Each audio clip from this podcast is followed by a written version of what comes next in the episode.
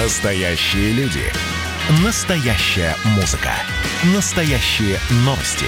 Радио «Комсомольская правда». Радио про настоящее.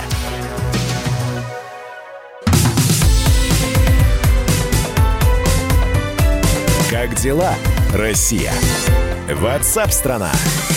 Ну что же, мы э, давайте начнем э, с ситуации. Вы сейчас, если слышали новости, э, то уже знаете, что цифра выявленных больных с коронавирусной инфекцией, она, к сожалению, на спад не идет. Остается на том же уровне. И вот уже четвертая неделя пошла, когда ниже 6 тысяч не выявляют, но и выше эта цифра выявленных не увеличивается в сторону, э, соответственно, большего количества людей, зараженных коронавирусом. 6400 на данный момент. Вот, когда мы говорили, это было таким популярным термином плато, вот э, Россия сейчас находится на этом самом плато. Когда начнет снижаться число выявленных э, заболевших коронавирусной инфекцией, непонятно. Дело в том, что очень многие эпидемиологи сейчас сообщают о том, что нам с коронавирусом жить очень долго и переболеть в той или иной степени, симптомно и бессимптомно, ну, в общем, предстоит большинству. Поэтому каждый раз ведется учет. Сейчас статистика налажена. Э, единственное, что радует, что количество выздоровевших, то есть тех людей, у которых была выявлена коронавирусная инфекция, а потом, собственно говоря, ее каким-то образом стали лечить, э, на карантин отправили людей. В общем, количество выздоровевших увеличивается с каждым днем, что не может не радовать. Радио «Комсомольская правда». А между тем, когда мы говорим про карантин, мы говорим и про самоизоляцию, и россияне рассказали, как самоизоляция изменила отношения в семье. А, почти каждый пятый россиянин заявил о том, что отношения с супругом ухудшились во время режима самоизоляции из-за коронавирусной инфекции. Это исследование, которое проведено было аналитическим центром НАФИ. Улучшилось э, отношение мужа к жене или жене к супругу лишь у 6% респондентов. То есть были отношения может быть, и не очень плохие, но режим самоизоляции, когда вместе стали проводить больше времени, еще просто больше упрочило брак. А, у 10% отношения с детьми и с семьей изменились в худшую сторону, ну и 19% рассказали, что с женой-то и с супругами вроде все осталось на прежнем уровне, но зато улучшились отношения с э, со своими детьми и с родителями.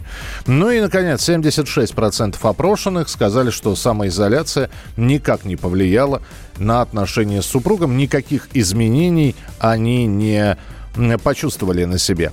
Я напомню, что вплоть до того сейчас э, вот эта вот пандемия коронавируса дошла, э, что сейчас начинают э, поступать предложения о том, что люди привыкли на самоизоляции, и жизнь поменялась. Очень многие пресс-конференции проводят э, дистанционно. Летучки и планерки на работе проходят вот в таком формате видеоконференции. Вот поступило предложение, в частности, премьер-министру Михаилу Мишустину организовать возможность регистрации браков и разводов дистанционно через портал госуслуг. Ну, насколько вот это вот все реально сделать, не совсем понятно, но вот предложение такое премьер-министру Михаилу Мишустину отправлено. Радио «Комсомольская правда». Ну и новость, которая появилась сейчас и обсуждается очень сильно. В России объявлена внезапная проверка войск Южного и Западного военных округов, ВДВ и морской пехоты Северного и Тихоокеанского флотов. 150 тысяч человек, 27 единиц вооружения военной техники, 414 летательных аппаратов, 106 кораблей и судов обеспечения. Ну и на прямой связи давайте обсудим вот эту вот внезапную проверку. Э, она для того и внезапная, чтобы очень многие начинали какие-то э, мысли высказывать по этому поводу. С нами на прямой связи военный эксперт Владислав Шурыгин. Владислав Владиславович, приветствую, здравствуйте. Да, приветствую. приветствую. Владислав Владиславович, очень многие сейчас, а особенно, ну, их называют, конечно, в общем, либерально настроенными гражданами, но ведь действительно вы вот иногда при... можно сделать такой. Мы в последнее время очень часто говорим о противостоянии, о боестолкновениях на границе Армении и Азербайджана. Наши ближайшие соседи, бывшие союзные республики. И, может быть, именно поэтому внезапную проверку? Ну, так, на всякий случай, знаете, э, лучше перебдеть, чем недобдеть. Ну, нет, это совершенно с этим никак не связано. А, просто потому, что у нас все-таки большинство людей не очень следит за военной тематикой, поэтому э, достаточно сложно сопоставляет факты. На самом деле, все, что сейчас происходит, это идет по планам боевой подготовки. Еще в прошлом году было объявлено, что следующие стратегические учения ежегодные будут проводиться на южном и юго-западном направлении. Это было объявлено э, ровно год назад. И то, что сейчас происходит, это все происходит в рамках вот тех самых э, ежегодных э, стратегических учений, которые проводят, наш, проводят наши вооруженные силы. Здесь всех смущает слово внезапность, это понятно, что вдруг ничего не было и тут началось. Ну, вот. И здесь просто нужно понимать, что любые учения должны все-таки иметь э, в своем как бы, формате обязательный элемент внезапности. Мы слишком хорошо помним уроки 41 года и э, научились делать из выбора, выводы из всех последних конфликтов, которые, э, к примеру, начинали наши замечательные, э, как их раньше называли, партнеры, когда они фактически без объявления войны нападали на неугодных им, э, на неугодных, на неугодные им страны. Угу. И в рамках этого самого, да, есть элемент э, так называемой оперативной внезапности. То есть войска знают и готовятся, как и обычно, войска к любой ситуации. Весь год проводятся э, по планам, опять же, учений и учебы, подготовка к этим большим учениям. Но дата их начала и время, конечно, до последнего держится в секрете. То есть они могли начаться там, неделю назад, две недели, или наоборот, через две недели. И тем самым все-таки обеспечивается проверка того, что называется на военном языке боеготовности. Потому что невозможно, скажем, просто вот э, ничему не быть готовым и держаться, просто вот сидеть в ожидании, что тебя подымут. Просто из этого ничего не получится. Понимаю, Это Владислав вот... Владиславович, но здесь э, я начинал, когда эфир, я такую тираду на несколько минут произнес, посвященную коронавирусу. И э, почему? Потому что я знал, что я задам этот вопрос. Э, опять же, некоторые сейчас начинают писать, ребята, солдатиков перезаражаете, еще ничего не закончилось, еще во многих регионах, в общем-то, коронавирусная инфекция бушует, а вы здесь учение. Да, действительно, Министерство обороны отчиталось. Э, ни один из участников Парада Победы, который был месяц назад, не заразился коронавирусной инфекцией, что здорово. Но вот не рановато ли? Ну, вы знаете, я думаю, что ответ, опять же, мы получим точно через месяц, но моих э, данные, мой, мой такой многолетний опыт показывает, что э, подготовка к таким учениям, особенно вот в условиях таких экстремальных, э, всегда учитывается такая вероятность. Поэтому э, нужно понимать, что во всех частях, которые привлечены к учениям, естественно, все последние месяцы велась очень, велся очень четкий мониторинг, внимательный мониторинг за состоянием здоровья военнослужащих. Очевидно, что в частях, в которых э, были такие случаи, особенно если они тем более были единичные и были недавние, то проводилось перед началом учений такое массовое тестирование учений.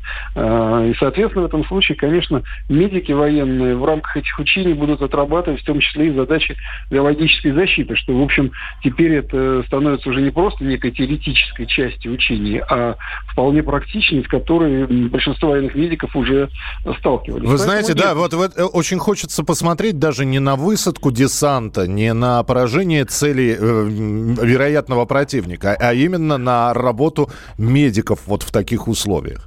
Ну, вы знаете, сегодня новости были как раз о том, что наши военные медики закончили работу в одной из областей, а, сворачивают мобильный госпиталь и выдвигаются к месту постоянной дислокации. Это аж 700 километров. И, конечно, это говорит о том, что То есть, во-первых, это, безусловно, можно рассматривать как один из элементов учения, такой, но уже абсолютно практичный. А, знаете, как в моей памяти, я помню, была ситуация, когда в ходе учений войскам пришлось срочно переквалифицироваться, оказывать помощь в ликвидации последствий большого стихийного бедствия угу. в 60-е годы. Владислав Владиславович, я, я, да, я прошу прощения, что вас прерываю, просто 5 секунд до завершения эфира. Спасибо за комментарий. В общем, успокоили. Обычное, внеплановое, внезапное, но учение. Россия. WhatsApp страна.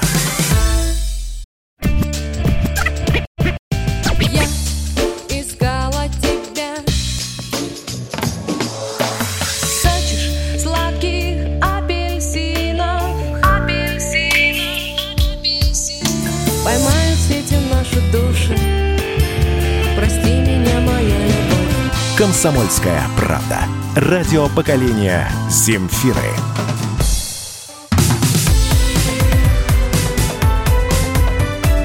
Как дела, Россия? Ватсап-страна! Это прямой эфир радио «Комсомольская правда». И давайте мы отправимся за территорию Российской Федерации. Вот э, мы и про Армению с Азербайджаном периодически вспоминаем, где боестолкновения происходят на границах. Но сегодня мы вот в данную минуту отправимся на Украину, э, где президент Владимир Зеленский выступил на торжественном заседании Верховной Рады по случаю 30-й годовщины принятия Декларации о государственном суверенитете страны. Вообще, вот конец этого года, начало следующего, это такие круглые даты. Будут вспоминать 30-летие развала Советского Союза, а, обретение независимости многими государствами. Но э, что же на Украине? Зеленский в очередной раз в, своем выступлении заявил о российской агрессии, сказал, что шестой год мы защищаем свой суверенитет и пообещал в очередной раз и сказал о необходимости вернуть все временно оккупированные территории. Это прямая цитата. Ну и на, э, более того сказал, что весь цивилизованный мир признает попытки Украины сделать все для наступления желаемого и справедливого мира. С нами на прямой э, э, связи политолог Александр Асафов. Александр Николаевич, здравствуйте. Здравствуйте. Здравствуйте. Александр Николаевич, ну, очередное заявление очередного президента Украины, и риторика там с 2014 года не меняется никоим образом, никак. Э, шесть лет, как они говорят, мы пытаемся, вот, и мы защищаем суверенитет. Ну, хорошо, сказано. А могло ли быть сказано по-другому, да еще и в здании Верховной Рады? Э, вопрос, опять же, выхлоп будет от этих заявлений или к ним уже надо привыкнуть как к неизбежному, вот, то, что происходит на Украине? Мы все время забываем об идеологических основах современного украинского государства, которым является такой достаточно пещерный галицийский национализм. И, конечно, поскольку это фундамент государства, они не могут от него отказаться, кто бы у них ни был президентом. Поскольку отказ от э, подобных идеологем, отказ от главного э, оппонента, от главной угрозы, от главного агрессора, как они это трактуют у себя, означает просто обнуление идеологической основы и поиск новой. С новой все достаточно плохо, потому что нужно возвращаться какой-то миролюбивой риторике, и тогда в этом случае никого, кроме себя, винить в экономических, в кавычках, успехах и прочих проблемах э, внутри страны больше будет нельзя нужно будет признать и промахи и прежние, если называть курс Порошенко прежней властью, да, нужно будет исправлять собственные ошибки. А так достаточно на уровне риторики опять возопить к небу о российской агрессии, которая продолжается шестой год, и о том, что необходимо сплотиться против нее же, как 30 лет назад. Да. Вот, поэтому это такой, знаете, даже косметический ремонт с некоторыми э, новшествами той самой идеологической модели, которая будет продолжаться, поэтому решительно не важно, кто там президент, комик, э, шоколадный король, э, там бывший там военный какой-нибудь или кто угодно. Покуда жива идеологическая эта линия и покуда она подпитывается извне для того, чтобы создавать нам с вами и нашему государству э, максимально возможные проблемы, поэтому никакой другой риторики ждать не стоит. Она может меняться ситуативно, когда нашим уважаемым соседям что-то от нас будет нужно. Тогда мы на короткое время будем видеть, ну, скажем так, определенное потепление этой риторики. Но поскольку вот этот базис, начиная с учебников, да, и заканчивая высказываниями а, высших э, политических э, чиновников, он существует, и политика будет формироваться точно такая же. Александр Николаевич, а в Раде уже после того, как там выступил президент, э, стали местные телеканалы украинские брать интервью у депутатов, и некоторые сказали, что... А, а рядом еще с Радой пришли сторонники Порошенко и принесли портреты Зеленского, и на, это, на этих портретах у Владимира Зеленского пуля во лбу. Ну, в общем, все радикальненько достаточно. Так вот, э, депутаты Верховной Рады говорят, что все, все больше убеждаются, что ничто, ничего, что обещал Зеленский, когда со своей предвыборной программой выходил, не сделано. Действительно, прошел год президентства. Вот вы, как политолог, который следит за развитием ситуации, вы можете сказать, плюсы, успехи у Зеленского были, были какие-нибудь? Когда мы вообще начинали обсуждать эту фигуру в новом статусе президента, я говорил, что у него не очень широкий коридор возможностей для того, чтобы что-то изменить. Что он будет заниматься тем, к чему привык, созданием шоу, созданием медийной истории. Мы за год увидели достаточно много его успехов. Например, это приватизация земли, да, например, это проведение ряда еще нескольких таких э, непопулярных да, законов. Но и были, конечно, его новшества. Это, например, многочасовые пресс-конференции. Это ругань матом в эфире там, крупных э, каналов на передовой. Да, это жесткая э, такая ответная реакция именно в риторике. Это и все возможности, которые у него есть. Это человек, он э, свою деятельность создает через медиапродукты и намерен поступать так дальше. То, что вы описали, это начало уже такой, такой достаточно э, понятной, широкомасштабной э, избирательной кампании Порошенко. Он и социологию про себя заказывает, и вот уже выводит э, на такие достаточно креативные акции куля в лоб да, с, с своих сторонников – в общем, я думаю, что это все связано с выборами, которые вроде бы еще не очень скоро, но готовиться надо сейчас, поскольку антирейтинг Порошенко после поражения, да, э, понятно какой. Ну вот, и его поддерживает демократическая партия, как и всю парламентскую оппозицию. Демократическая партия, я имею в виду США, конечно же. Вот. Поэтому вот в такой дихотомии они и будут создавать то, что у них называется политическим процессом. Потому что реальной политики там нет. Украина давно не а, а, субъект, а объект. Да. Поэтому, собственно, ну вот довольствуемся этим шоу и наблюдаем за. Спасибо большое. С нами был на прямой связи Александр Асафов, политолог. Э, ваше сообщение 8967 200 ровно 9702.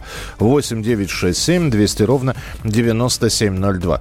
Я еще раз хотел бы всем сказать, мы не навязываем чье- чье-то или как- какое-то мнение. Вы сейчас услышали мнение политолога. Вполне возможно, у вас похожие ощущения или наоборот диаметрально противоположные. Не молчите, пишите 8 9 6 7 200 ровно 9702. 8 9 6 7 200 ровно 9702. Сейчас сделаем небольшую музыкальную паузу. Ну а после перерывов, не, коротенького, буквально несколько минут, в следующей части программы WhatsApp страна мы поговорим о штрафах. Да, очередные штрафы, друзья мои. На этот раз штраф за шумных соседей.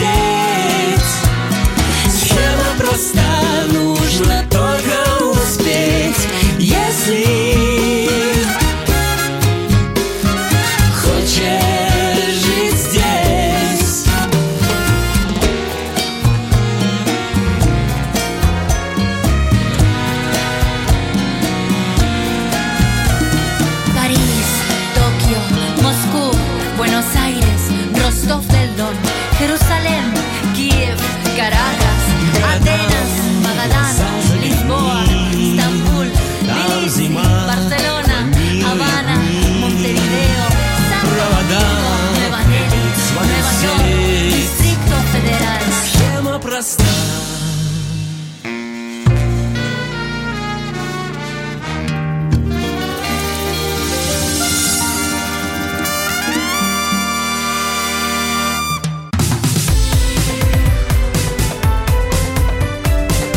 Дела, Россия? Ватсап-страна! Итак, друзья, продолжается прямой эфир. Спасибо, что присылаете свои сообщения. На одно из них э, просто отреагирую. Почему все-таки внедряют дистанционку в школах? Во Владимире Сипягин издал указ.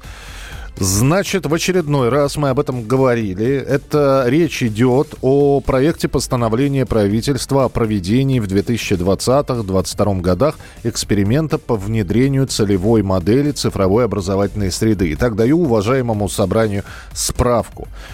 С 1 сентября 2020 года школьники идут в школу, сядут за парты. Для них начинается обычный учебный процесс.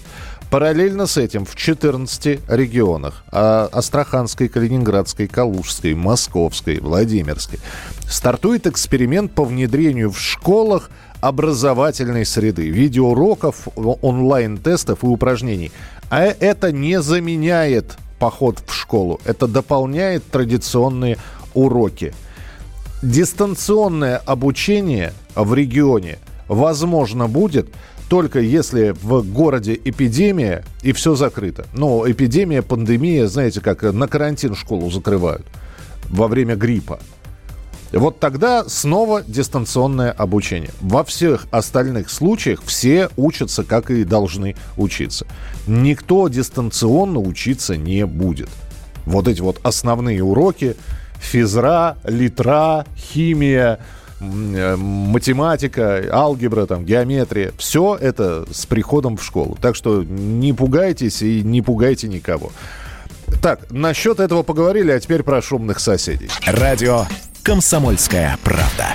Депутаты Госдумы намерены взяться за шумных соседей. На ближайшей сессии, которая откроется осенью, планируется рассмотреть во втором уже чтении законопроект. Он будет дополнять жилищный кодекс Российской Федерации отдельной статьей. И она предполагает обязать собственников жилых и нежилых помещений соблюдать, ну, во-первых, требования пожарной безопасности, во-вторых, санитарно-гигиенические правила и режим тишины по ночам. Также планируется увеличить штрафы за бурную ночную деятельность. Э, На прямой связи со студией совладельца, заместитель генерального директора юридической компании э, Юрвиста э, Светлана Петропольская. Здравствуйте, Светлана.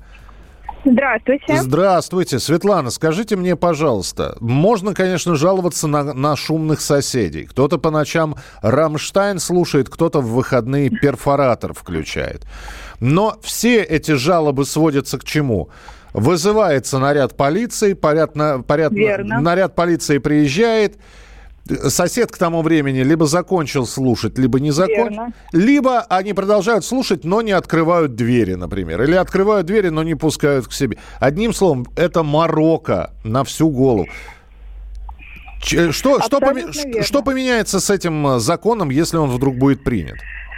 Этот закон, если он будет принят, скорее может повлиять только на какие-то совсем чересчур вопиющие э, ситуации, когда, допустим, э, какой-то из жителей многоквартирного дома регулярно устраивает какие-то пьяные вечеринки, э, шумит и когда весь, да, там, э, весь дом соберется и захочет там с этим жителем ну, как, как-то поб- побороть, да, эту ситуацию. Вот Мгм. на какие-то рядовые случаи это никак не повлияет, потому что э, решение этого вопроса как раз-таки не находится в плоскости э, размера административной ответственности, а находится в плоскости вот этих вот каких-то процедурных моментов.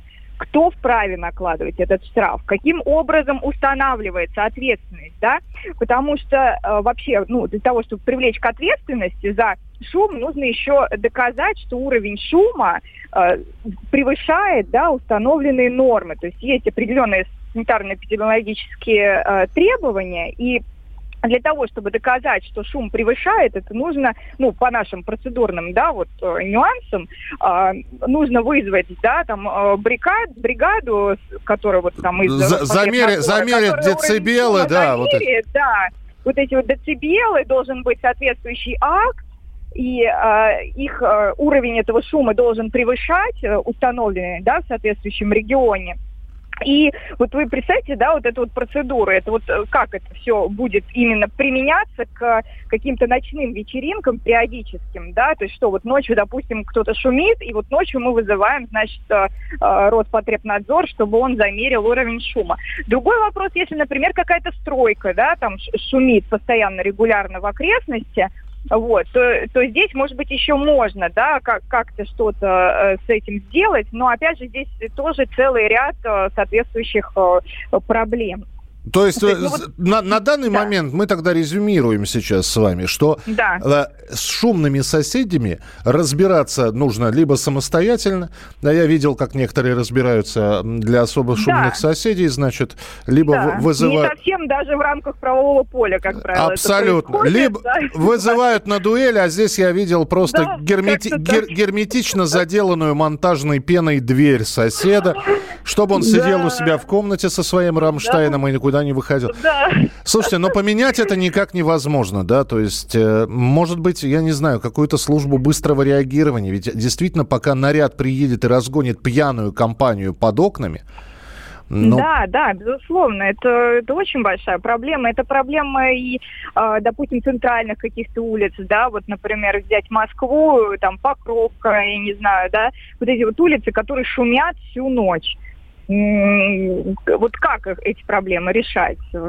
Вы сейчас на, Это на вот больное целое- сказали, Светлана. Я Да. живу с выходом, о- окна выходят на Ленинградку, которая не останавливается Вот, никогда. Вот, вот, вот. Ну, то есть... э, Да, В общем, здесь э, целый комплекс проблем, которые только повышением штрафов не ввести. я понял, Э, да. Штрафы должны работать. Вот взять, да, например, там парковки, превышение скорости, да, ну, как бы кто э, вот это вот все в какой-то автоматизированный режим, да, поставлено, э, штрафы действительно приходят, люди их платят, и как-то дисциплина немножко в этом плане повысилась. Вот если можно придумать какие-то штуки, да, такие, которые вот будут уровень шума постоянно, постоянно мониторинг, да, какой-то п- проводиться. Вот я знаю, что на стройках уже э, применяются, да, вот такие какие-то приборы. Вот если это можно будет внедрить, какой-то сделать умный дом, который будет там вот уровень шума замерять непосредственно в квартирах, и все это автоматизировать, и как-то все это будет прилетать в виде штрафов, то, может быть, да. Но это, естественно, не вопрос там сегодняшнего, завтрашнего дня, это вопрос какого-то далекого будущего, и явно это будет реализовано не в каждом доме, а в каких-то там, ну, элитных, да, Я понял, да. Да. Светлана, спасибо большое за комментарий. Светлана Петропольская, совладелец, заместитель генерального директора юридической компании «Юрвиста» была с нами на прямой связи. Но у меня сейчас к вам вопрос. Ну, ладно, стройка шумит. Понимаю. Сигнализация во дворе заработала у машины. Ну, бывает, наверное, не часто это, но случается. Сосед, э, ну ладно, опять же таки, у кого-то свадьба, у кого-то проводы в армию. Наверное, если один день они пошумели. Сейчас еще люди иногда, особенно сознательные такие, они вывешивают объявления в подъезде. Я сам сталкивался с этим несколько раз, когда висело просто объявление там «Уважаемые соседи, мы делаем ремонт. Если вдруг вам мешает шум, пожалуйста, обратитесь. Вот. А так просим вас потерпеть два дня. Будем работать только в установленное время. Спасибо за понимание. Вот вам конфеты. Еще и пакетик с конфетами лежит.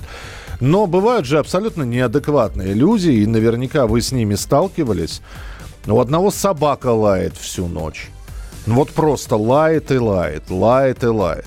Но еще, если ребенок, младенец кричит, ну, понятно, они, в общем-то, младенцы ничего другого и не могут, как кричать и не спать по ночам. Но когда лает собака, когда человек в воскресный день включает циклевальную машину или перфоратор, здесь, конечно, возникает вопрос, о себе человек подумал, а о других думать не хочет.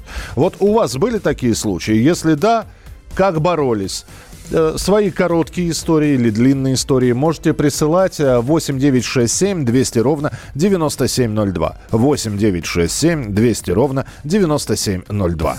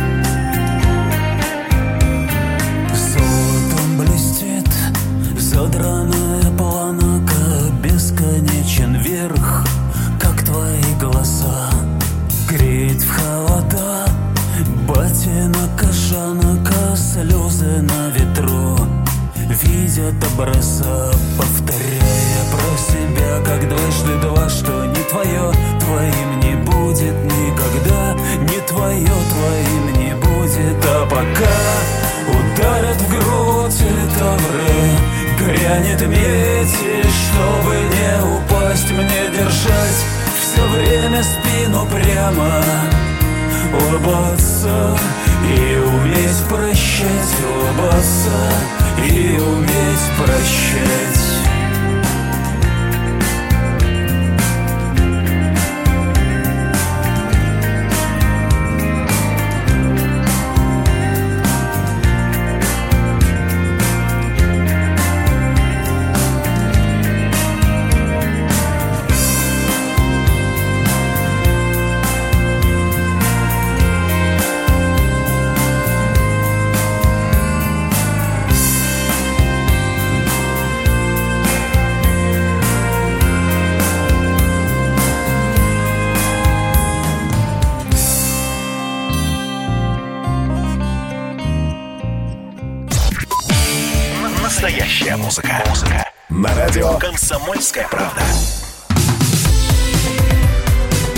дела, Россия? Ватсап-страна! страна